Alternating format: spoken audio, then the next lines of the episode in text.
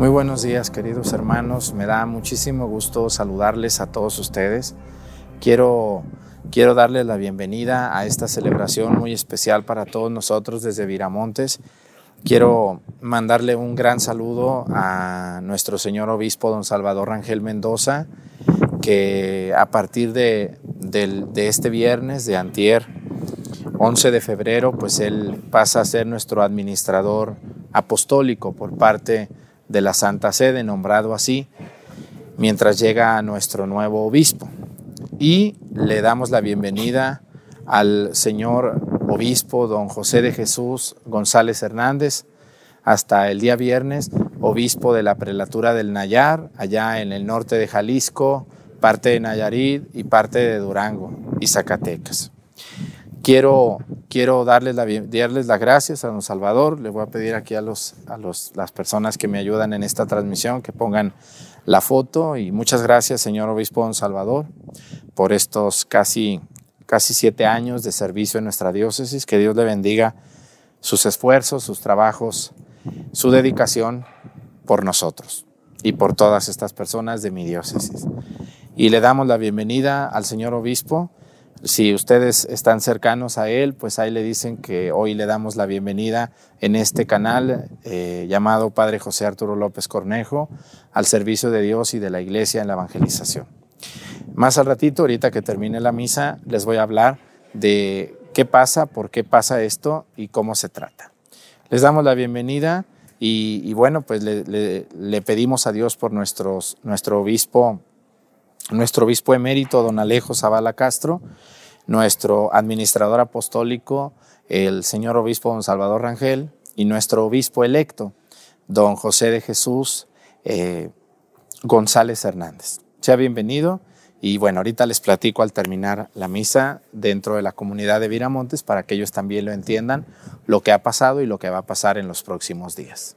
Bienvenidos.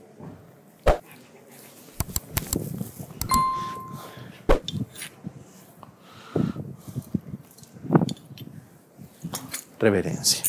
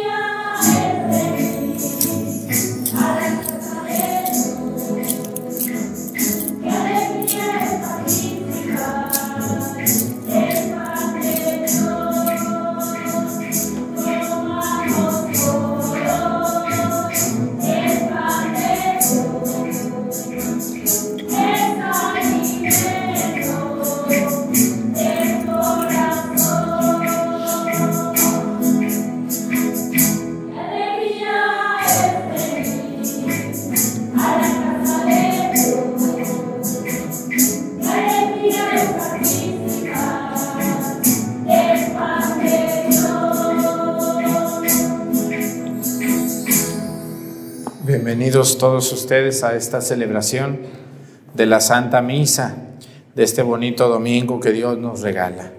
Vamos a pedirle a Dios nuestro Señor en esta misa por las siguientes intenciones. Vamos a pedir por el cumpleaños de María Gutiérrez Morales.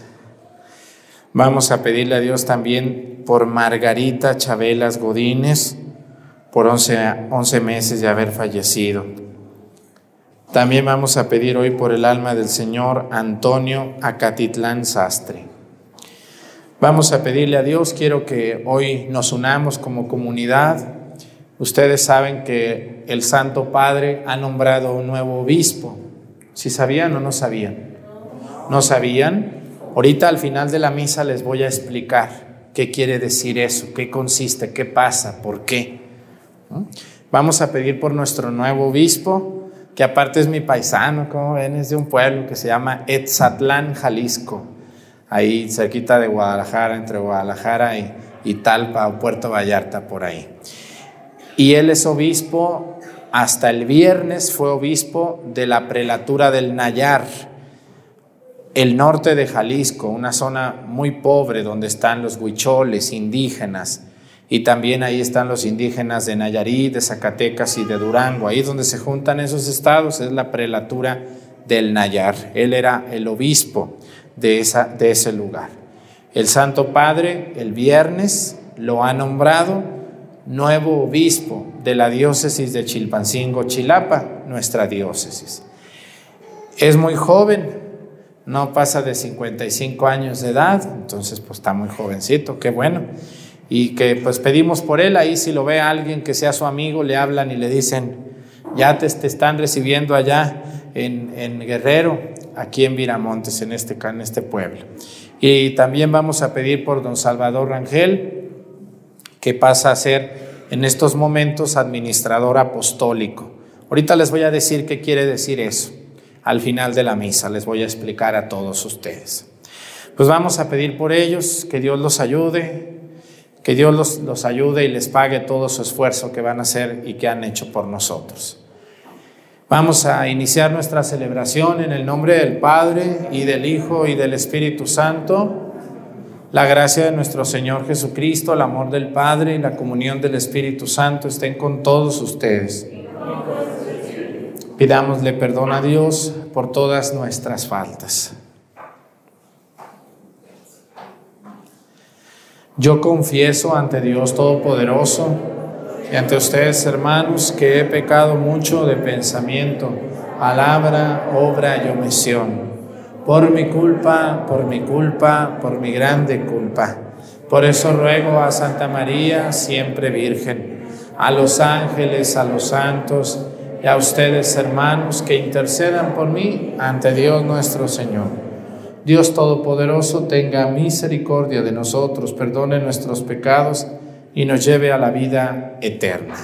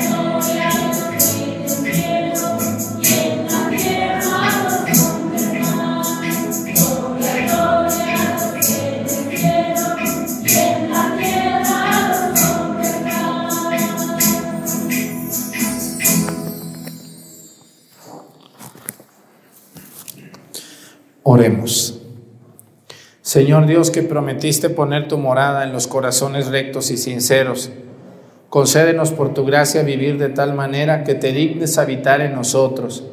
Por nuestro Señor Jesucristo, tu Hijo, que siendo Dios y virreina, en la unidad del Espíritu Santo y es Dios por los siglos de los siglos. Siéntense, por favor, un momento.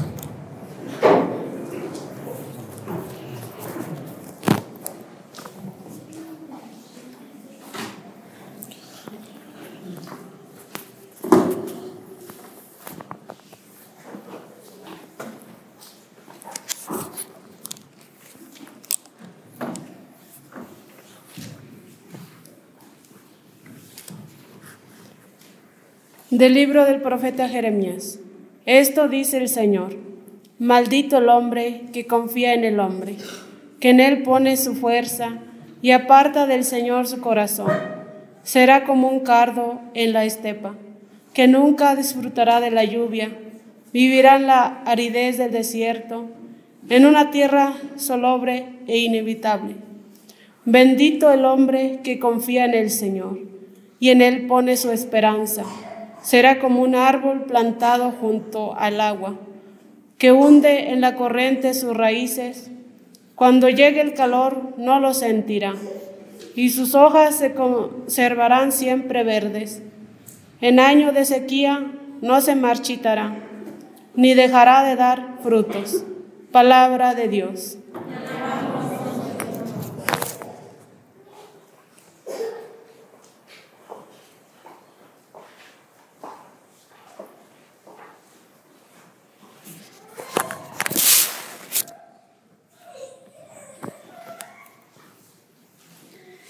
Dichoso el hombre que confía en el Señor.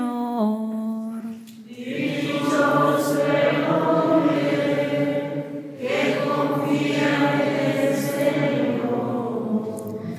Dichoso aquel que nos seguía por mundanos criterios que no anda en malos pasos ni se burla del bueno, que ama la ley de Dios y se goza en cumplir sus mandamientos.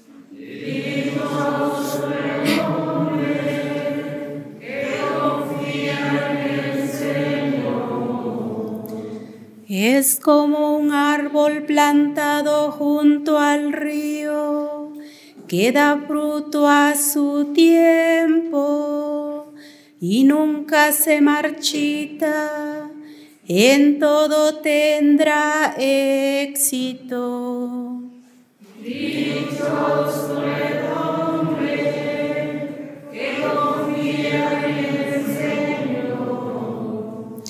En cambio los malvados serán como la paja barrida por el viento, porque el Señor protege el camino del justo, y al malo sus caminos acaban por perderlo.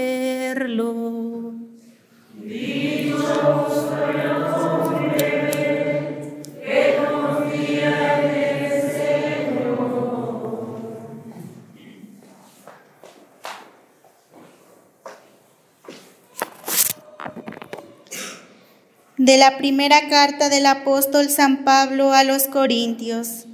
Hermanos, si hemos predicado que Cristo resucitó de entre los muertos, ¿cómo es que algunos de ustedes andan diciendo que los muertos no resucitan? Porque si los muertos no resucitan, tampoco Cristo resucitó. Y si Cristo no resucitó, es vana la fe de ustedes, y por lo tanto, aún viven ustedes en pecado, y los que murieron en Cristo perecieron. Si nuestra esperanza en Cristo se redujera tan solo a las cosas de esta vida, seríamos los más infelices de todos los hombres. Pero no es así, porque Cristo resucitó y resucitó como la primicia de todos los muertos. Palabra de Dios de pie.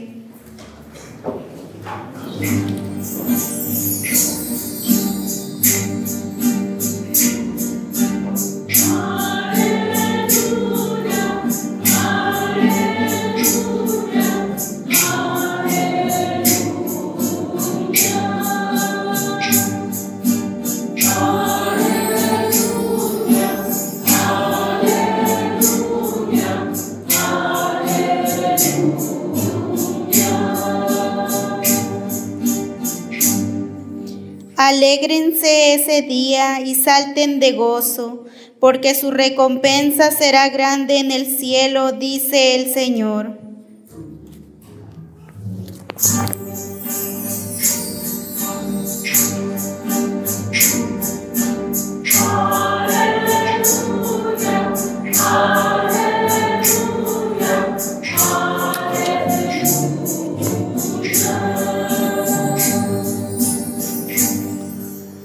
El Señor esté con ustedes. Lectura del Santo Evangelio según San Lucas.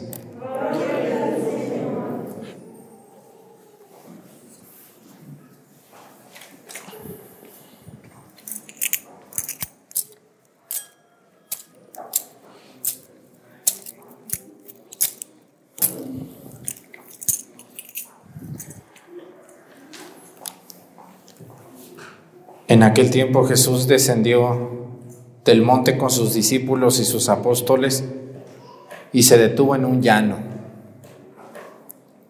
Ahí se encontraba mucha gente que había venido tanto de Judea y de Jerusalén como de la costa de Tiro y de Sidón. Mirando entonces a sus discípulos, Jesús les dijo, Dichosos ustedes los pobres, porque de ustedes es el reino de Dios. Dichosos ustedes los que ahora tienen hambre porque serán saciados. Dichosos ustedes los que lloran ahora porque al fin reirán. Dichosos ustedes cuando los hombres los aborrezcan y los expulsen de entre ellos, y cuando los insulten y maldigan por causa del Hijo del Hombre. Alégrense ese día y salten de gozo, porque su recompensa será grande en el cielo pues así trataron sus padres a los profetas. Pero hay de ustedes los ricos, porque ya tienen ahora su consuelo. Hay de ustedes los que se hartan ahora, porque después tendrán hambre. Hay de ustedes los que ríen ahora, porque llorarán de pena.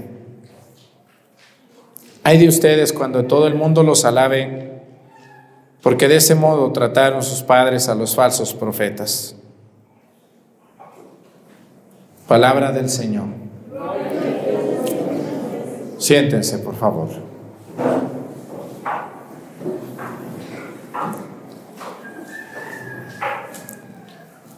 Una de las cosas a las que nunca deberíamos de dejar de tenerle miedo es a algo que a mí me pone la piel chinita. ¿Ustedes no tienen miedo a condenarse? Condenarte. ¿Qué quiere decir condenarme, Padre? Condenarte quiere decir que tu alma se vaya al infierno y muera.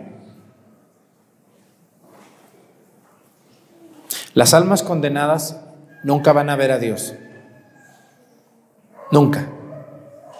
El alma que entra al infierno no puede salir nunca. Y ahí se va a podrir por la eternidad. Y tú te puedes condenar. Tú que estás viendo la misa y que te crees bueno y que no te acercas a Dios y que no rezas y que te pasas muy de sinvergüenza con los demás, te puedes condenar. En la Biblia, así como habla de que las almas van al cielo, también al infierno, ¿verdad que sí? También. Entonces, todos los que estamos viendo la misa y los que no la están viendo, nos podemos condenar. También el Padre Arturo se puede condenar.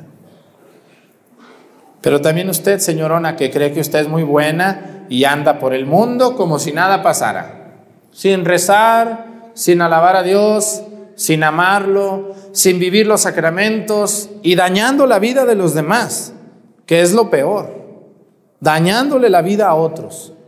con habladas, con robos, con insultos, todo eso que mucha gente hace y lo hacen de manera tan natural y tan normal como si el último día ellos se fueran a salvar. No, señores, no. Aquí también, aquí también habla de eso. Y yo, les, quiero de veras, les quiero hacer ver a ustedes que también su alma está en peligro.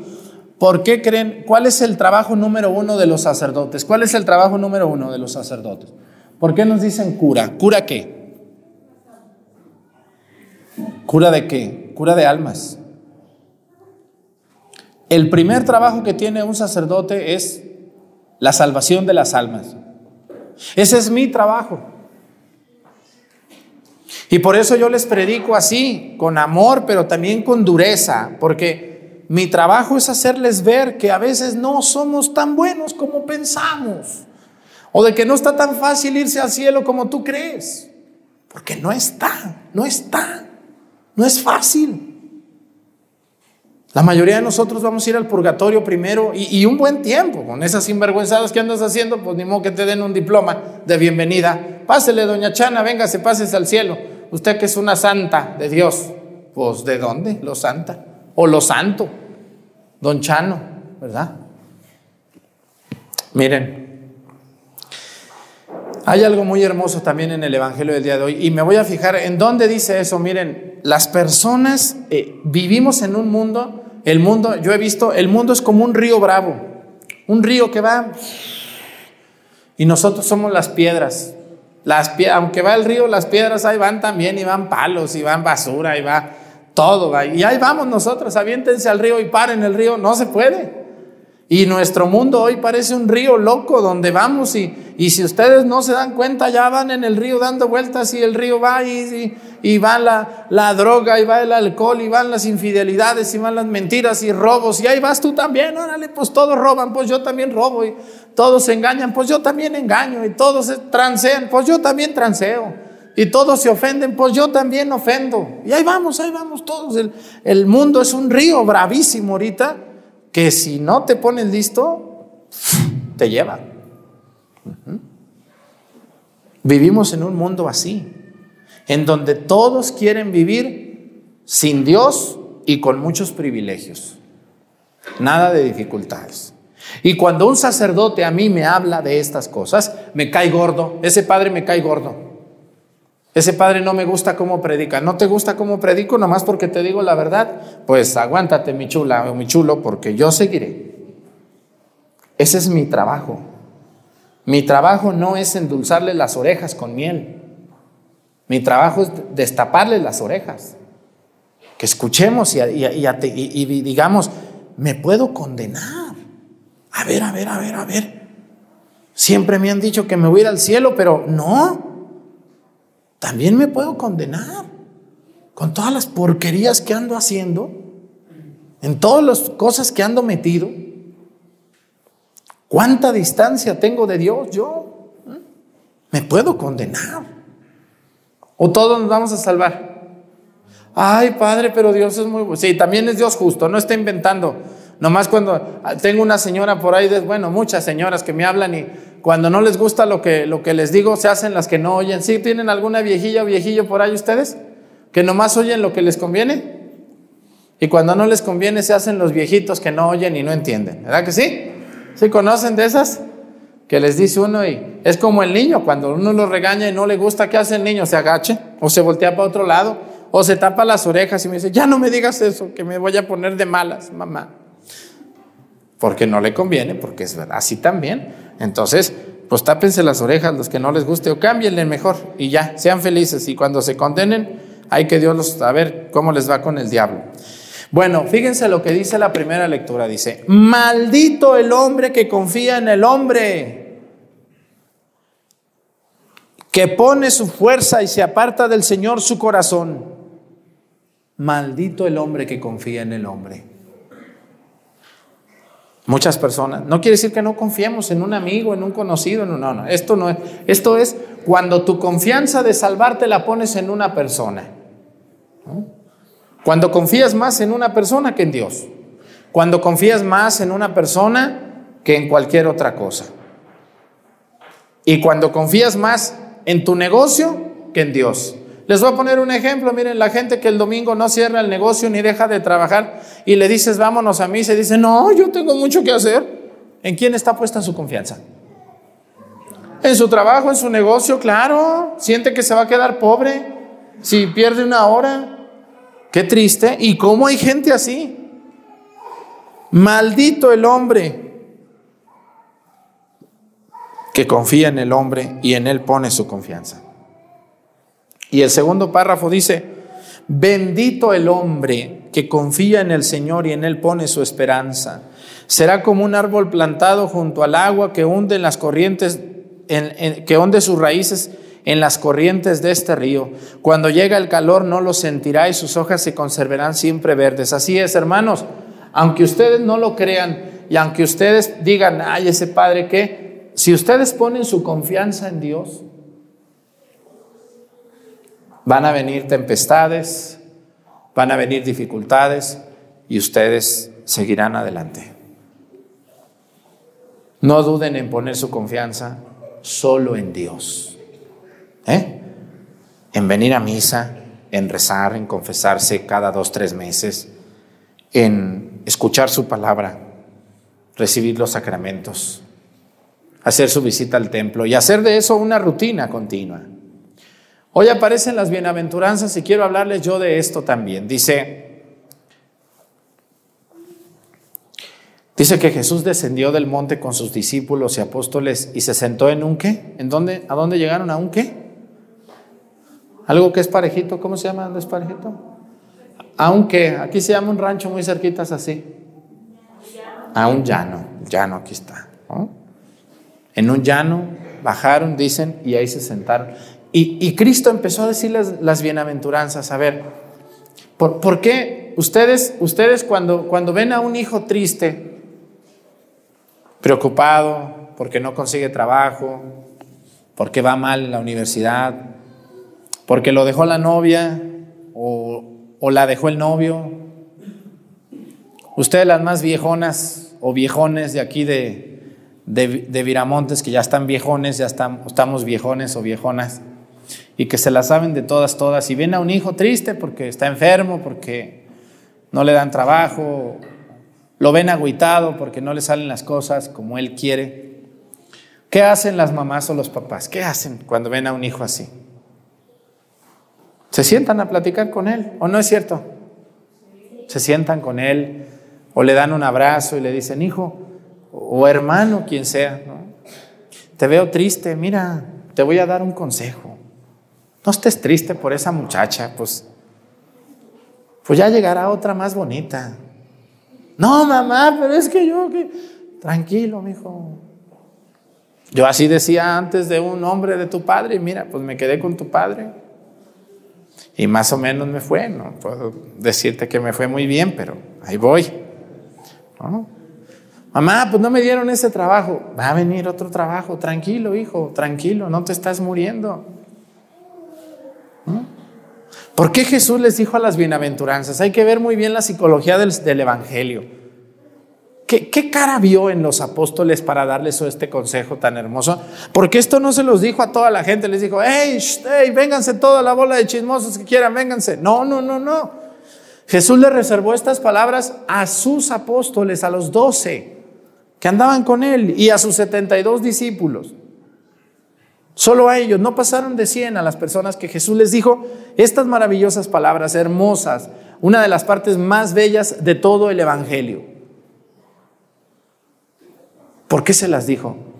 Yo estoy seguro porque los veía agüitados, cansados, desilusionados, tristes, preocupados, cansados, etcétera. Porque una persona no da consejos a alguien que lo ve muy bien, ¿verdad que no? Pues lo veo muy bien a mi hijo, pues ¿para qué le digo yo algo? Está muy bien, yo lo veo bien. Los consejos casi siempre se dan a quien lo pide y a quien vemos mal.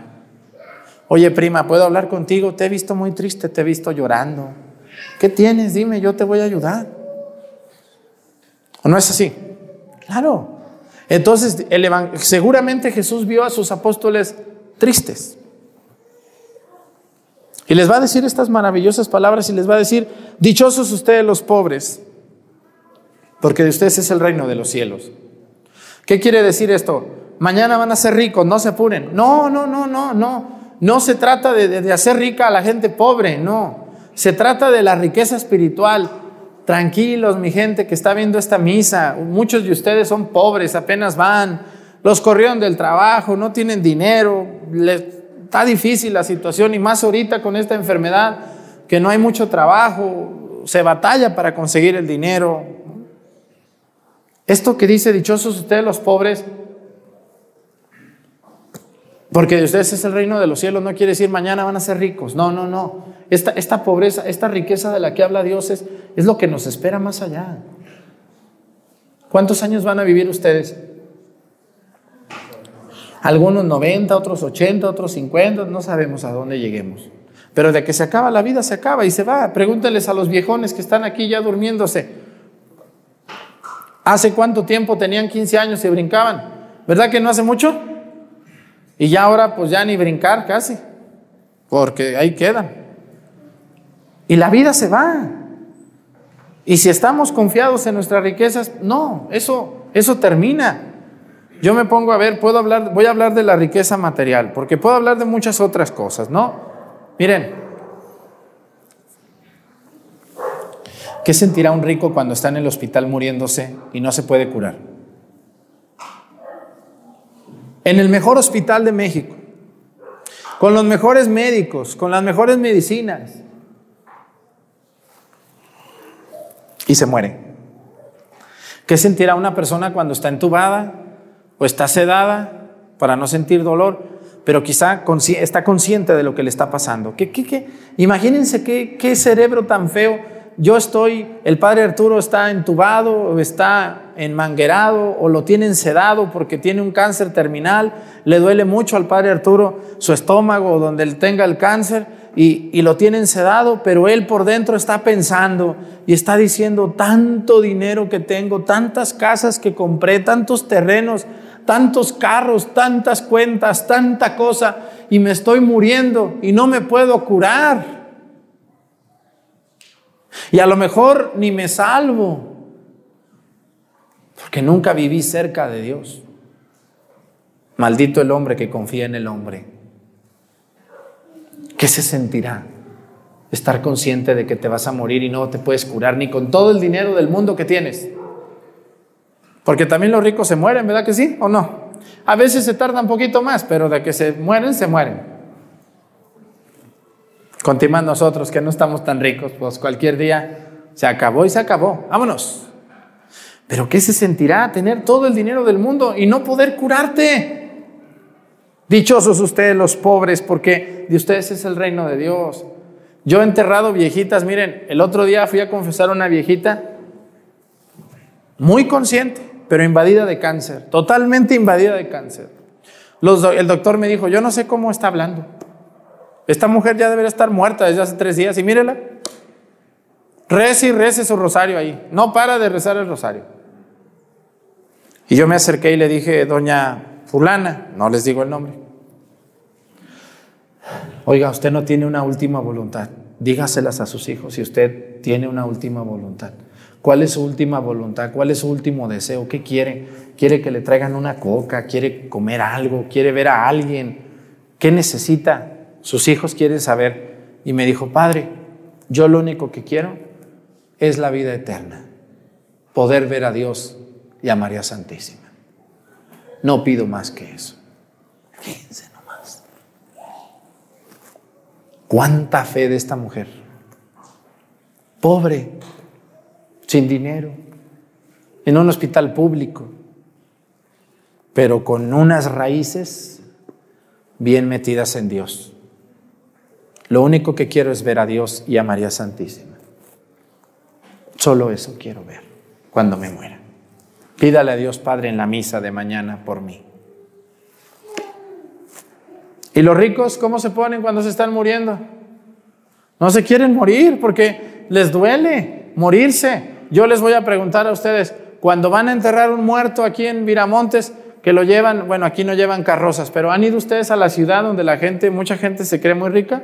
y contratan unas, unas carrozas y unas cajas preciosas y visten al muerto como casi este, Luis Miguel y lo maquillan y uh, todo. Parece una, parece una boda ahí, ¿verdad? Híjole, con dinero y flores y, y con coronas y ay, qué guapa te ves hoy, mira qué bueno que viniste a visitarnos en estos momentos de dolor, ni tanto dolor porque quieren la herencia del que está muerto, ¿verdad? Pero a lo que voy es, se termina la misa, lo que sea, llevan la caja en la carroza al panteón con una, con una glamour tremendo, ¿no? ¿Ustedes han visto alguna vez, alguna vez han visto atrás de la carroza un tráiler con todos los muebles del muerto? Que digan, vamos a llevarle sus muebles, es el carro de mudanza, y échale su computadorcita, su, su carrito, su, su, su, donde él dormía, su camita, todo, sus escrituras, pónganselas. ¿Han visto alguna vez un carro de mudanza atrás de la carroza del muerto? No, no, no, pues entonces hermanos hay que enraizar, como dice la primera lectura, hay que enraizarnos en Dios. Y, las, cosas de, las, cosas, las cosas de este mundo van a llegar, ustedes no se apuren, no tengan pendiente. Yo, miren, Dios me ha bendecido a mí tanto, yo ni pido dinero por YouTube y, la gente me manda ahí por el super chat. Nomás digo muchas gracias a quienes nos dan dinero y la gente me manda, yo ni, ni conozco personas anónimas que mandan este dinero que jamás en mi vida las he visto y a lo mejor no las voy a ver. Y, me mandan, ¿por qué? Porque cuando uno se enraiza en Dios, la gente te ayuda y no te deja, no te deja, no te deja Dios. Pero lo que quiero decirles es lo otro, dice. Ya para terminar, ¿está bien la humildad? ¿Aguantan más o ya están cansados? No, pues están bien sentaditos, ustedes qué les duele. Amolado yo, estoy parado aquí sin parar de hablar, con la cabeza trabajando. Dice, dichosos serán ustedes cuando los hombres los aborrezcan y los expulsen de entre ellos. Y cuando los insulten y los maldigan por causa del Hijo del Hombre, alégrense y salten de gozo porque su recompensa será grande en el cielo. Pues así trataron sus padres a los profetas. ¿Ustedes creen que estoy yo aquí en YouTube? Porque, porque todo ha sido bondad hacia mi persona. ¿Qué creen que yo siento cuando leo los comentarios de la gente que me insulta? Que yo ni conozco ni he visto nunca. ¿Qué creen cuando la gente me escribe cosas contra mi persona, contra mi familia? ¿Qué se sentirá? ¿Qué sentirían ustedes que estuvieran en mis zapatos un día recibiendo esos comentarios de gente agresiva, criticona, sin haber convivido conmigo ni un minuto. Esa gente nunca ha convivido conmigo ni un minuto, como ustedes sí, pero ellos no, nunca, ni un minuto. Me han visto siquiera. En vivo, así, como ustedes me ven aquí en Miramontes. ¿Creen que se siente muy bonito leer esos comentarios, esos ataques de, de cosas que yo ni he hecho? No. ¿Qué es lo que me sostiene aquí? Aguantar todas esas agresiones y esa gente exigente que quiero hablar con usted, que es un soberbio, y ofensas de todo tipo, calumnias y burlas, comentarios, y un desgaste diario. A mí me sostiene esto. Dichosos serán ustedes cuando los hombres los aborrezcan. A mí hay gente que me aborrece y que mi presencia les es muy incómoda. Y los expulsen de entre ellos y cuando los insulten y los maldigan. Por causa del Hijo del Hombre. Alégrense ese día y salten de gozo, porque su recompensa será grande en el cielo. Yo me pongo como ejemplo, pero los voy a poner a ustedes como ejemplo. Todos ustedes, los que andan en la iglesia, los que rezan, los que son parte de un comité, de un grupo, los que cantan, los que leen, los que ayudan, los que arreglan, los que donan, los que pintan los que vienen a misa como ustedes. Muchas veces son tema de conversación entre la gente que no viene, ¿o no es así? Y los insultan y, se burlan de ustedes. Vean cuando ustedes salen de su casa a misa, ahí cuando pasan por una tienda de esa gente que nunca viene, que está enamorado de sus cosas, de su tienda, Nomás los ven de arriba abajo, no los ven así. Mira, ya va a misa ese hipócrita. Mira, ya regresó. Mm, esa señora, ni que yo no la conocí. Y empiezan a inventar cosas y a decir cosas. ¿Eso duele o no duele? Claro que duele, duele. Y sobre todo duele cuando es de la misma familia, porque a veces son nuestros hijos, nuestros hermanos, nuestro esposo, nuestra, nuestra vecina que, que ayudamos o alguien. E, entonces ustedes siéntanse dichosos, dice el Evangelio. Por eso Jesús les dijo a sus apóstoles, cuando los insulten, cuando digan cosas falsas de ustedes, cuando los ataquen, ustedes siéntanse dichosos porque será grande su premio en el cielo. Yo me quiero ir al cielo. Yo sí tengo miedo a condenarme, porque también le he regado y he pecado yo. Por eso me esfuerzo, porque yo me quiero ir al cielo. El día que me muera, por lo menos que digan, el Padre Arturo yo creo que no va a pasar mucho purgatorio porque le puso todos los kilos a la predicación. Y yo me agarro de esto porque yo creo en Dios completamente y sé que a los que se están esforzando por las cosas de Dios les espera un gran premio. Enamórense de las cosas de Dios y lo demás va a llegar. Va a llegar el dinero y va a llegar el trabajo y va a llegar la mujer más hermosa del mundo y el hombre más hermoso para ti. No te apures, tranquilo. Si en este mundo lo que sobran son mujeres o no, señorones viejones, Señoronas viejonas, lo que sobra en este mundo no son hombres. ¿Qué prisa llevan muchachos? Ya a los 15 años ya quieren casarse, bola de eso. Tranquilos. Ay, es que me dejó mi no y va a haber más. Tranquila. Tranquila. Es que me corrieron del trabajo, padre, porque yo pues me gusta rezar, me corrieron. No te apures, pues sí va a haber más trabajo, y hasta mejores. No tengo dinero, padre, pero ¿tienes para comer? Ah, sí tengo. Pues con eso, tranquilo, mañana va a haber, ya verás. Ya no voy a salir en YouTube porque ya la gente me ofende siempre. Ay, Padre Arturo, no, más voy a salir, más, más, hasta que me muera, hasta que no me soporten, aquí seguiré, porque ese es mi trabajo, ser causa de contradicción. Jesús no se cayó, aunque lo insultaron, lo criticaron, lo ofendieron, él siguió hasta la muerte. ¿O no es así? ¿Y ustedes por qué son tan rajones? Nomás los ven mal y dicen, no, yo ya no voy a ser padre del tal grupo porque, pues es que luego hablan de uno. Pues si hablan de ti, pues déjalos que hablen y qué bueno que gastan mucha saliva. Esa gente que habla de nosotros nos hace más grandes todavía. Así que no se, no se pongan así, porque les espera un premio. Jesús, Jesús vio agüitados a sus apóstoles, por eso les dijo esto. Como yo a veces los veo a ustedes que, que, no les salen las cuentas, que no hay catequistas, que los niños son muy rezongones, que la señora esta, que el otro, que pues sí, así es la vida de un, de un hombre que sigue a Jesús, de una mujer que sigue a Jesús. Vamos a seguir adelante.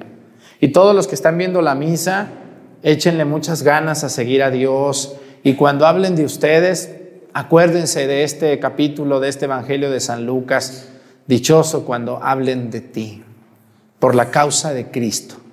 Por la causa de Cristo, no, no las que andan hablando por andar de, facilonas o por andar de marihuanas. Eso no, eso hablan por, pues bien hablado, te la mereces. No, cuando hablen de ti por, por seguir a Cristo. Ay, padre, es que dice, ¿y es cierto eso? Sí, ah, no, entonces pues pues andas ahí de borracho, de sinvergüenza, pues hablan de ti. Pero cuando hablen de ti, ¿por qué andas en esto? Entonces es cuando vale, que tu premio será grande en el cielo. Pues vamos a pedirle a Dios por esa gente que, que nomás no se enraiza en Dios, está enamorada de los dineros y de las casas y se olvidó de Dios ya. Ustedes no se olviden de Dios, enraicen su vida en Dios. Y, y ustedes que tienen hijos, háblenles de eso a sus hijos. Hijo, acércate a Dios, crece con Dios y cuando seas grande verás qué bien te va a ir. No te olvides de Dios, no lo hagas, porque vas a terminar triste y mal. Pónganse de pie. Creo en un solo Dios, Padre Todopoderoso, Creador del cielo y de la tierra, de todo lo visible y lo invisible.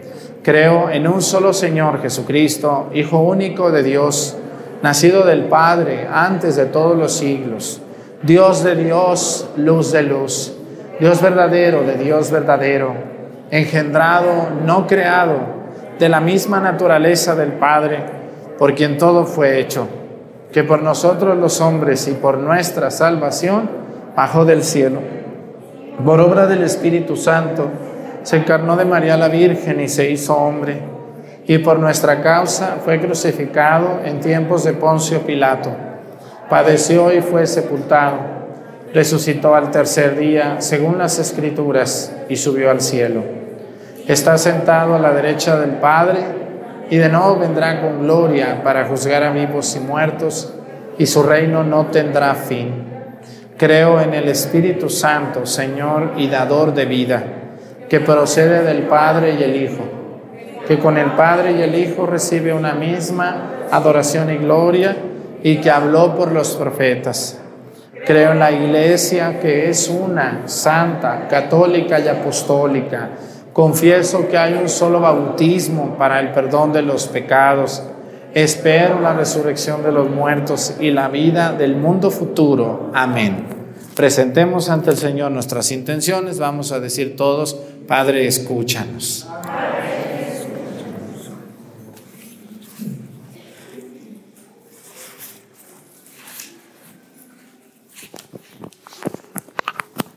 Por la Santa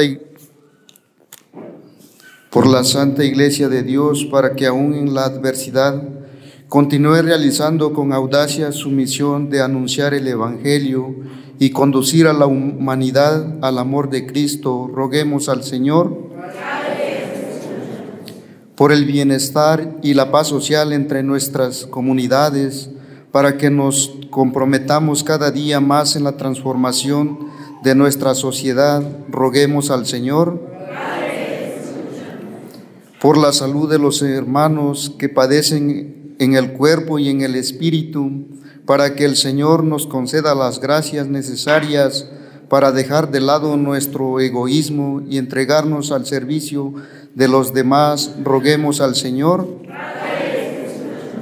Por la fidelidad y la unidad de nuestra comunidad parroquial, para que por medio del encuentro cotidiano con Cristo se fortalezca nuestra fe y se perfeccione nuestra caridad, roguemos al Señor. Vamos a pedirle a Dios por toda la gente que es perseguida por, por servir a Cristo, por toda la gente que predica a Dios y se burlan de ellos. Que Dios los bendiga a ustedes y los fortalezca en ese seguimiento que hacen de Cristo. Por Jesucristo nuestro Señor. Siéntense, por favor.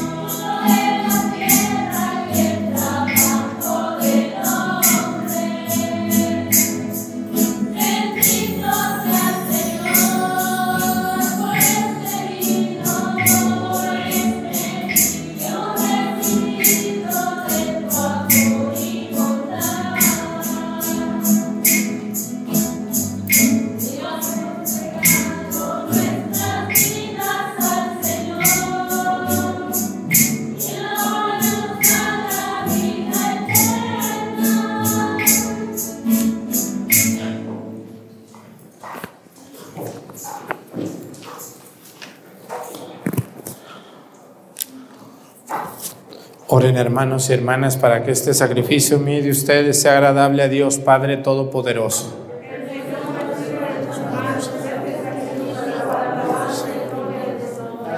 Para nuestro bien y de toda su santa iglesia.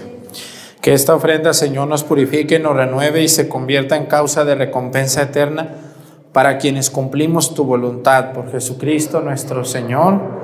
El Señor esté con ustedes. Levantemos el corazón. Demos gracias al Señor nuestro Dios. En verdad es justo y necesario nuestro deber y salvación darte gracias siempre y en todo lugar, Señor Padre Santo, Dios Todopoderoso y Eterno porque reconocemos como obra de tu poder admirable no solo haber socorrido nuestra débil naturaleza con la fuerza de tu divinidad, sino también el haber previsto el remedio en nuestra misma naturaleza mortal. Y así, con lo que fue la causa de nuestra ruina, con eso mismo nos diste la salvación. Por Cristo, Señor nuestro, por Él, los ángeles cantan con júbilo eterno y nosotros nos unimos a sus voces cantando humildemente tu alabanza.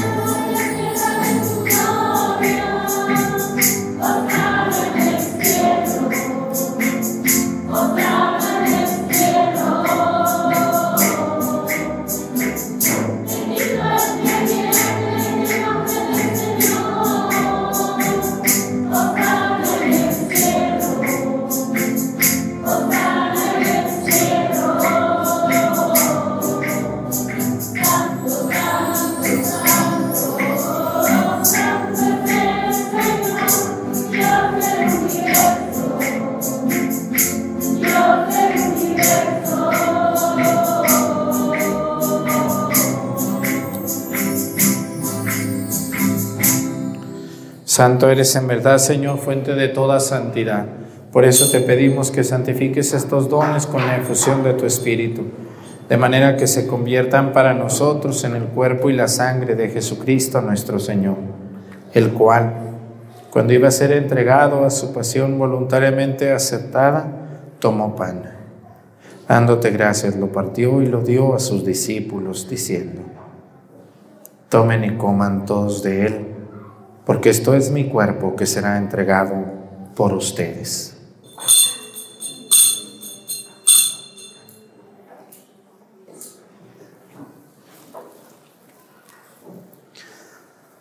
Del mismo modo, acabada la cena, tomó el cáliz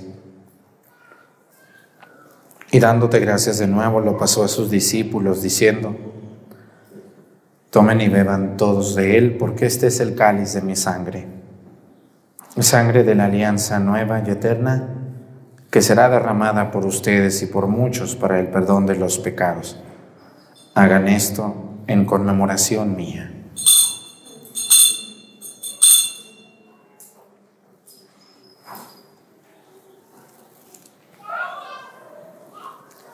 Este es el sacramento de nuestra fe.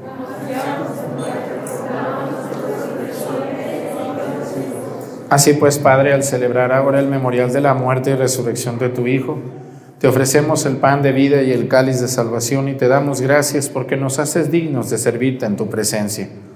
Te pedimos humildemente que el Espíritu Santo congregue en la unidad a cuantos participamos del cuerpo y la sangre de Cristo.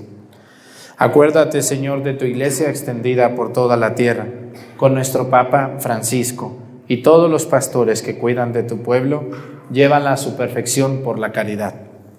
Acuérdate también de nuestros hermanos que se durmieron en la esperanza de la resurrección y de todos los que han muerto en tu misericordia, admítelos a contemplar la luz de tu rostro. Ten misericordia de todos nosotros y así con María, la, la Virgen, Madre de Dios Nuestra Señora, con su esposo San José, los apóstoles y los mártires y cuantos vivieron en tu amistad a través de los tiempos, merezcamos por tu Hijo Jesucristo compartir la vida eterna y cantar tus alabanzas. Por Cristo, con Él y en Él, a ti Dios Padre Omnipotente, en la unidad del Espíritu Santo, todo honor y toda gloria por los siglos de los siglos. El amor de Dios ha sido derramado en nuestros corazones con el Espíritu Santo que se nos ha dado. Digamos con fe y esperanza, Padre nuestro, que estás en el cielo, santificado sea tu nombre. Venga a nosotros tu reino, Señor, tu voluntad en la tierra como en el cielo. Danos hoy nuestro pan de cada día, perdona nuestras ofensas como también nosotros perdonamos a los que nos ofenden. No nos dejes caer en la tentación y líbranos del mal. Líbranos de todos los males, Señor, y concédenos la paz en nuestros días, para que, ayudados por tu misericordia, vivamos siempre libres de pecado y protegidos de toda perturbación, mientras esperamos la gloriosa venida de nuestro Salvador Jesucristo. Señor Jesucristo, que dijiste a tus apóstoles, la paz les dejo, mi paz les doy. No tengas en cuenta nuestros pecados, sino la fe de tu iglesia, y conforme a tu palabra, concédele la paz y la unidad. Tú que vives y reinas por los siglos de los siglos, que la paz del Señor esté con ustedes. Vamos a darnos con nuestra cabeza un saludo de paz.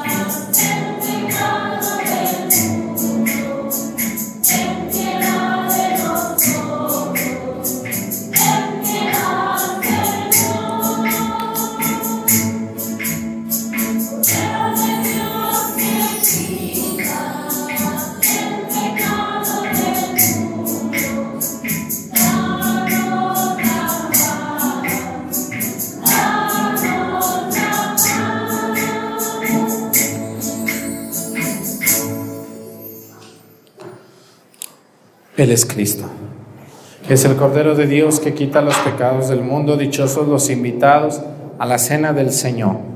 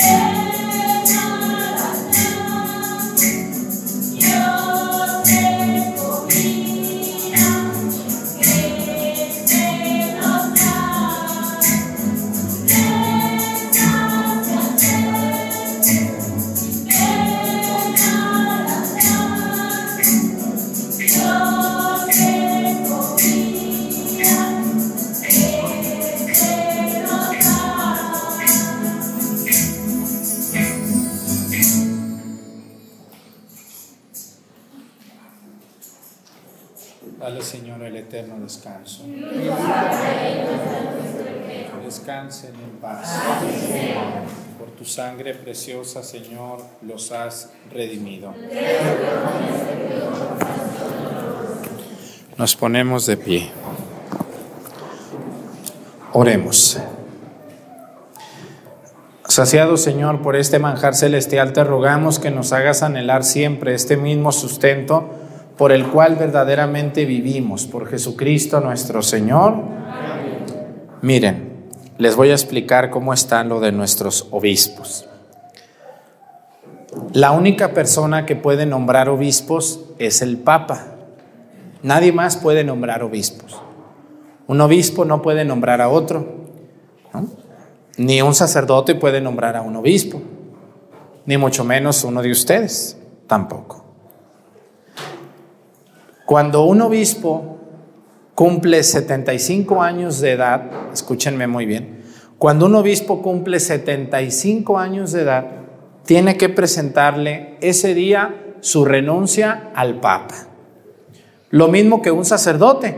Cuando un sacerdote cumple 75 años de edad, también le tiene que presentar su renuncia al obispo. Los sacerdotes y diáconos le presentamos nuestra renuncia a nuestro obispo. El obispo le presenta la renuncia al Papa a través del nuncio, o sea, del encargado arzobispo que hay en cada país. Entonces, a partir de ese momento, 75 años cumplidos, la Santa Sede, o sea, el Papa, a través del nuncio y de otros obispos o sacerdotes encargados de eso, empiezan a buscar un candidato para que sea el obispo cuando le acepten la renuncia al que ha metido su renuncia. Todas estas investigaciones se hacen en secreto, en privado, bajo promesa de no decir. Se ve la diócesis, las situaciones que hay ahí, y entonces el nuncio le presenta al Papa tres candidatos, todo en secreto, todo en privado. El Papa, el Papa escoge uno de los tres candidatos en privado y le dice al nuncio, él es el idóneo, o sea, no el perfecto, pero sí el que yo creo, iluminado por el Espíritu Santo, que sea el obispo. El nuncio le avisa al nuevo obispo, si ya es obispo, pues bueno, si no es obispo, puede ser un sacerdote también. Todos los obispos antes de ser obispos fueron sacerdotes. Nadie se hace obispo sin ser sacerdote. No. Entonces, todos los obispos que ustedes ven, cardinales, primero fueron sacerdotes. Fueron escogidos por Dios a través de otros obispos que los vieron con cualidades para ser obispos. Un obispo es un sucesor de los apóstoles, de Pedro, de Andrés, de Santiago, de Juan, de Felipe, de Bartolomé. Entonces, cuando la Santa Sede sabe de que un obispo ha cumplido 75 años de edad, pues más o menos ve si el obispo está sano y le dejan un tiempo más, ¿no? Si el obispo está muy enfermo, pues le aceptan la renuncia el mismo día. Nuestro obispo Salvador presentó su renuncia en abril del 2021. El próximo abril iba a cumplir 76 años. Va a cumplirlos, pues, pero el Papa se dignó el 11 de febrero, este viernes pasado, nombrar al nuevo obispo y aceptarle la renuncia. ¿Qué pasa con nuestro obispo Salvador? El Papa nombra, mientras llega el nuevo obispo, lo nombra administrador apostólico. O sea, usted, señor obispo Salvador, mientras llega el nuevo obispo, usted sigue siendo el responsable y el obispo de esa diócesis. Mientras llega. ¿Cuándo va a llegar? El obispo va a llegar. Eh, hay unas leyes en la iglesia que dicen que a partir del nombramiento el obispo tiene dos meses para llegar y tomar posesión de la diócesis. ¿Quién pone la fecha? Él. El nuevo obispo pone la fecha en la que él va a llegar, dejando sus obligaciones que tiene allá para presentarse en esta diócesis, no más tardar de dos meses a excepción de la que la Santa Sede le conceda un permiso de más tiempo por alguna razón. ¿Cuándo va a llegar el obispo? Pronto nos van a decir. Y hay que participar en la toma de posesión. Tiene que darle posesión el nuncio o el arzobispo de esta provincia, que es el señor Leopoldo, arzobispo de Acapulco, u otra, otro obispo nombrado por la Santa Sede. Le damos la bienvenida al señor obispo don José de Jesús González Hernández. Le pedimos a Dios por él, porque imagínense si ustedes que son catequistas o del coro, o yo padrecito, no hay qué hacer con tantos problemas. Ahora imagínense un obispo con tanta cosa. Tenemos que pedir mucho por los obispos. Pobres hombres, de verdad, dejan su vida ahí y se acaban terriblemente. Vamos a pedirle mucho a Dios por él y si lo ven, pues nos lo saludan, le dicen que lo vamos a esperar con mucho gusto en estas tierras de la montaña de Guerrero, del centro, del norte de Guerrero, que son la parte que abarca esta mi diócesis de Chilpancingo, Chilapa. Muchas gracias a don Salvador por estos casi siete años de servicio y muchas gracias también ahora a don José de Jesús por haberle dicho al Papa que sí. Que Dios los bendiga a los dos y también a nuestro obispo emérito, don Alejo, el que me ordenó sacerdote, que él vive y seguramente estará viendo esta misa. El Señor esté con ustedes. La bendición de Dios Padre, Hijo y Espíritu Santo descienda sobre ustedes y permanezca para siempre. Hermanos, esta celebración ha terminado nos podemos ir en paz. Hoy va a salir un video al ratito sobre un año jubilar en la Basílica de Guadalupe. Lo vamos a subir más o menos como a las 10 de la mañana, o sea, en dos horas, para que lo vean desde sus casas. Año jubilar por un atentado que hubo a la Virgen de Guadalupe hace 100 años. Muchas gracias.